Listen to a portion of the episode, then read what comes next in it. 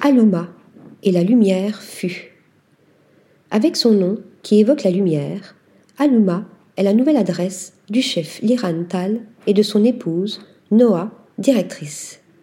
Un nom en adéquation avec l'univers culinaire de la maison qui offre une cuisine d'auteur inspirée et inspirante aux multiples saveurs méditerranéennes.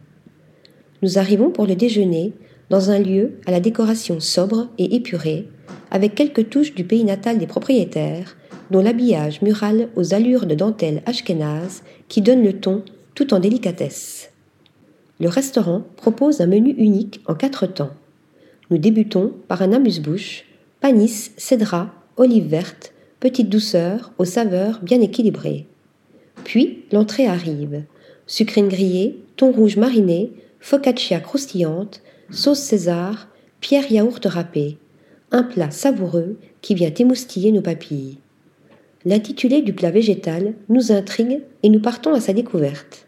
Champignons au charbon, petit épeautre, jaune d'œuf confit et beurre blanc à la harissa.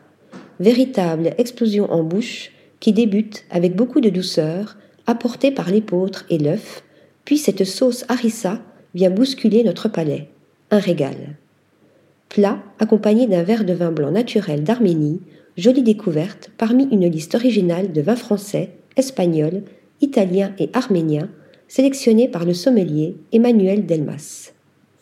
Nous terminons ce déjeuner raffiné par un dessert tout en caresse, flan au tahini ultra régressif, clémentine et miel de date pour la fraîcheur et la douceur.